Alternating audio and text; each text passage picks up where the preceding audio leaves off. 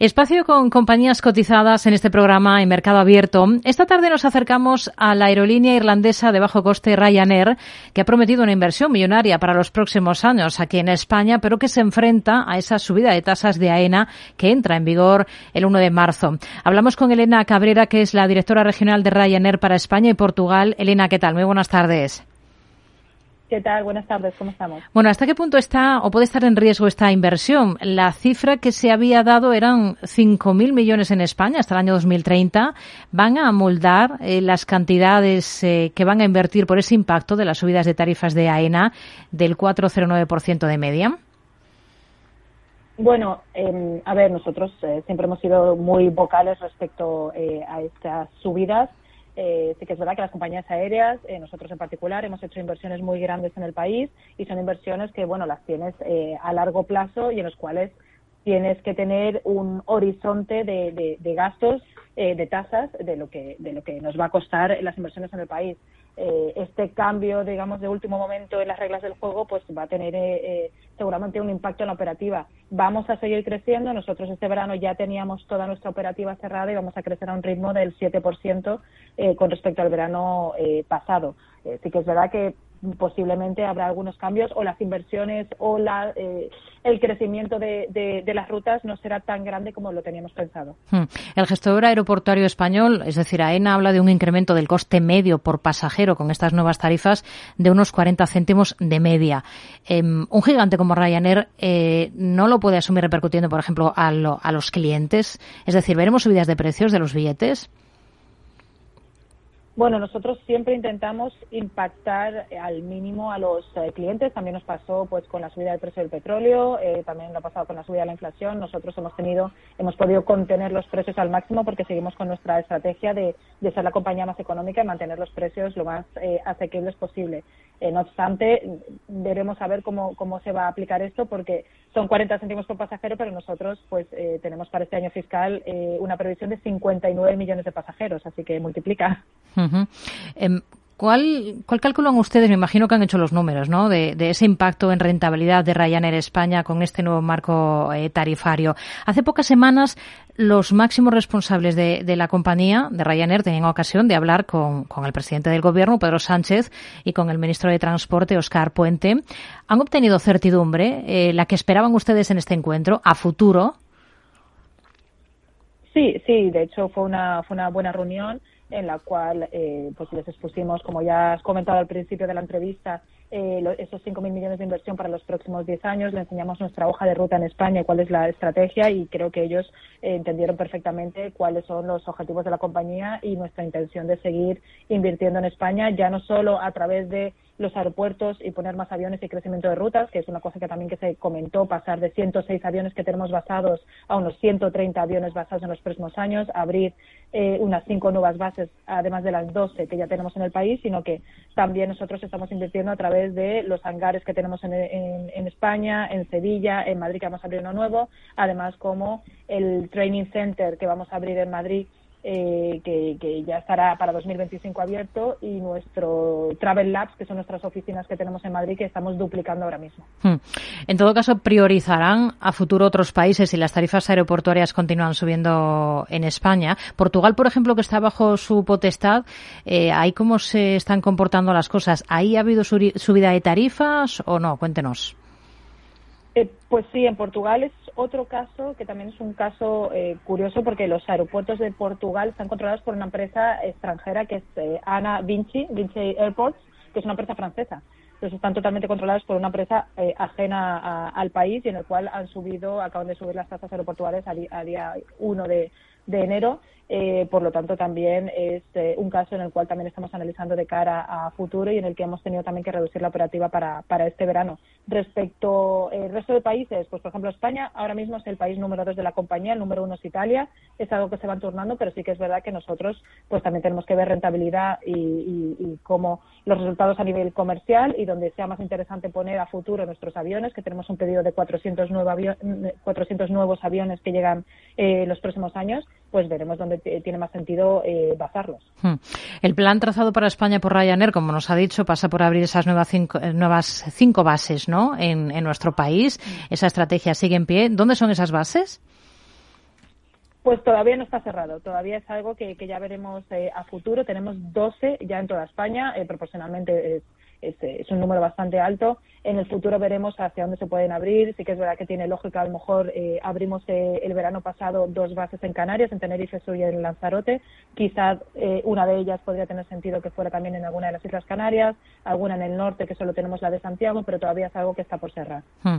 ¿Y alguna de las rutas que opera la compañía a día de hoy aquí en España puede estar en riesgo por este cambio de reglas de juego, como nos dice? ¿O, o nada de eso? ¿Siguen con esas esos planes de añadir otras nuevas rutas que no sé, por cierto, cuáles son las últimas que han incorporado aquí en España. Bueno, a ver, ya no es tanto esa reducción que en algunos aeropuertos, pues aeropuertos más pequeños se pueden ver más impactados. Aeropuertos, operamos en 27 aeropuertos en España, como comentaba, 12 de ellos son bases. Los que no son bases, pues a lo mejor sí eh, van a tener eh, algunos una tendencia a no crecer, por ejemplo, o a no crecer tanto como nosotros eh, preveíamos. Y, pasamos en nuestros objetivos generales de compañía, tenemos una previsión de 205 millones de pasajeros en toda la red. Ahora hemos rebajado esas expectativas a, a 200 millones. Puede que sí que sigamos teniendo crecimiento porque forma parte de nuestra estrategia y en España, que es un país muy importante para nosotros, queremos seguir creciendo, pero puede que ese crecimiento no sea tan grande como pensábamos al principio. Hmm. Otros temas. Eh, esa operación de compra de Europa por parte de Iberia, que ya ha entrado en una nueva fase, que es una investigación exhaustiva por parte de Bruselas. ¿Ustedes son optimistas con conseguir que Iberia tenga que ceder por temas de competencia? ¿Dónde ven más opciones que puedan salir ustedes beneficiados? Bueno, mm, sí que es verdad que por ahora estamos hablando de algo que es un poco mm, aviación ficción, porque todavía no ha tenido lugar, por lo tanto es algo que, se prevé que va a pasar, pero está todavía en manos de Bruselas. Eh, si pasa, sí van a tener que ceder eh, slots eh, por temas de competencia en diferentes aeropuertos. Lo que tiene más sentido es que tengan que cederlos en, Madrid y en las islas, sobre todo, donde, donde tiene más competencia las dos compañías que pueden ser en Canarias, en Baleares y en Madrid. Hmm. Hay otro tema que está sobre la mesa del nuevo Ejecutivo, que es la prohibición de los vuelos cortos si hay alternativa en tren en menos de dos horas y media. ¿Esto hasta qué punto les eh, podría afectar? Bueno, nosotros en principio esto no nos afectaría porque ninguna de las rutas que en principio parece que podrían eh, tener eh, estar afectadas nosotros no, las operamos. Hmm. Ustedes lo que piden es que el gobierno se centre en incentivar la producción de combustible sostenible para aviación, ¿no? Ese conocido como SAF. Exactamente qué, qué incentivos proponen ustedes ¿Cómo, cómo creen que habría que incentivar este tema?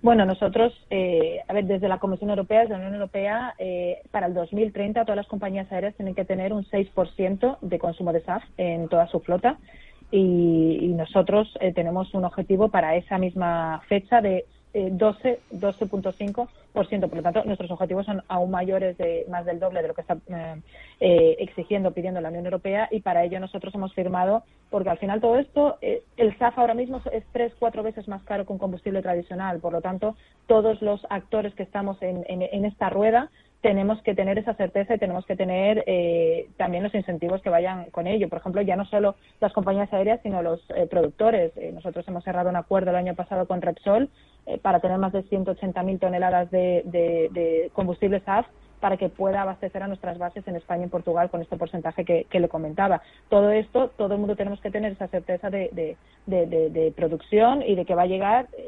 Es, es verdad que esto va es el, es el ahora, eh, es eh, donde tiene que ir el turismo sostenible, no tiene que ir la aviación sostenible y nosotros estamos 100% comprometidos con ello, pero sí que tiene que todos estos eh, impuestos a los que a los que se ven también em, eh, expuestas las compañías aéreas, pues también podrían ir a, efectivamente incentivar esa producción para los diferentes productores para que esto, pues todos los miembros de, de la rueda de, del SAF pues vaya adelante. Hmm. Mientras se incentiva todo esto, estamos con eh, bueno el combustible tradicional, que es uno de los grandes costes para las aerolíneas. El contexto geopolítico, lo cierto es que no puede ser más incierto, ¿no? En los últimos meses. ¿Hasta qué punto esperan ustedes, bueno, un mayor encarecimiento del crudo? ¿Cómo tienen gestionado este tema? ¿Hasta cuándo y a qué precios más o menos tienen ahora cubiertas esas necesidades de, de queroseno para la compañía? Bueno, nosotros eh, nosotros eh, siempre lo tenemos cerrados a priori antes de nuestro año fiscal, eh, justo después de la pandemia, cuando se, se dispara nuestro precio del crudo, nosotros ya teníamos cerrado el 80% del crudo a 65 dólares el barril y en ese momento eh, pues nos permitió no tener este, esos cambios eh, y esas, esa volatilidad que tuvieron, por ejemplo, otras compañías aéreas que tuvieron que impactarlo directamente en el precio de los billetes. Nosotros teníamos ya esa certeza de precio, por lo tanto, no nos tuvo que, impactar. Para este año fiscal ya tenemos cerrado más del 60% del precio del crudo, que creo recordar ahora mismo, y se lo digo en memoria, estábamos en 89 dólares el barril ahora mismo. Por lo tanto, sí, ah, es un precio más alto que, que, en el anterior año fiscal, pero es algo que, lo teníamos ya eh, previsto y, podemos tener esa certitud de que ya hablábamos antes de precios de grandes inversiones que tienen las compañías aéreas y que nos permite tener una visibilidad a largo plazo de nuestras inversiones. Hmm. Otra cosa, Ryanair es uno de los mayores clientes del 737 MAX de Boeing, em, que no deja de dar disgustos a la compañía. ¿Hasta qué punto el retraso en la entrega de aparatos les está impactando a ustedes? Bueno, al final eh, es verdad que eh, hemos tenido que reducir nuestros objetivos del año fiscal, como comentaba, cuando estábamos hablando de 205 millones a 200 millones de pasajeros, es lo que hemos tenido que reducir con respecto a las expectativas. Esperábamos, por ejemplo, para este verano unos 57 aviones y hemos tenido un retraso en unos casi 10 aviones que no hemos recibido. Entonces estamos manejando un poco las expectativas. Sabemos que vamos a seguir teniendo algunos retrasos, pero ya lo estamos manejando. Va a haber un pequeño impacto quizás en la operativa y en los objetivos que tenemos para este año fiscal, pero van a ser mínimos. Hmm. ¿Qué planes de contratación de personal tienen aquí en España ligados a ese crecimiento que ustedes tienen como meta? Bueno, pues al final nosotros eh, estamos añadiendo nuevos aviones. Eh, por ejemplo, eh, estábamos hablando de Málaga. Málaga hemos añadido para este verano tres aviones extra, pasamos de los 13 a los 16. hemos añadido aviones en otras bases también. Hemos pasado de unos 96 aviones a los 106 para este para este verano. Eso significa pues mayores contrataciones. Calculamos una media de unas 30 personas por avión nuevo basado en la ciudad, lo que es todo lo que es mecánicos, ingenieros, pilotos y, y tripulantes de cabina y además de eso eh, pues eh, estamos impulsando lo que le estaba comentando antes. Tenemos nuestra oficina de, de, Madrid que es el Travel Labs que son es una oficina en la cual se encarga de, innovación de, de, de, tenemos a equipos de marketing de seguridad online etcétera etcétera. Eh, y esta oficina la estamos duplicando. Vamos a pasar de 150 a 300 trabajadores en, en, este próximo año. Y también pues en los hangares el, que acabamos, acabamos de adquirir un hangar recientemente en Barajas el cual también vamos a contar con más de 100 trabajadores eh, nuevos y además de ello eh, nuestro nuevo centro de formación de pilotos, el cual hemos basado en Madrid. Llevábamos tiempo eh, intentando ver la decisión de si se basaba en Portugal o en España. Finalmente Madrid se ha llevado el centro de formación de pilotos en el cual también vamos a contar con muchos puestos de trabajo abiertos. Una cosa más, Elina. En breve llega Semana Santa. ¿Qué previsiones manejan? ¿Son optimistas? Somos muy optimistas. Sí que es verdad que estamos teniendo unas ah, tasas de, ocupación, de compra de billetes eh, muy altas. Está haciendo eh, un inicio de, verano muy bueno. Y, bueno, y sobre todo con, España, viendo un poco cuál es la media de, low factor de esa tasa de ocupación de, los bookings, España está por encima de la media eh, internacional de la compañía y eso son muy buenas noticias. Pues con ello nos quedamos. Elena Cabrera, directora regional de Ryanair para España y Portugal. Gracias por atender la llamada de este programa de Mercado Abierto en Capital Radio. Muy buenas tardes. Muy buenas tardes, un placer.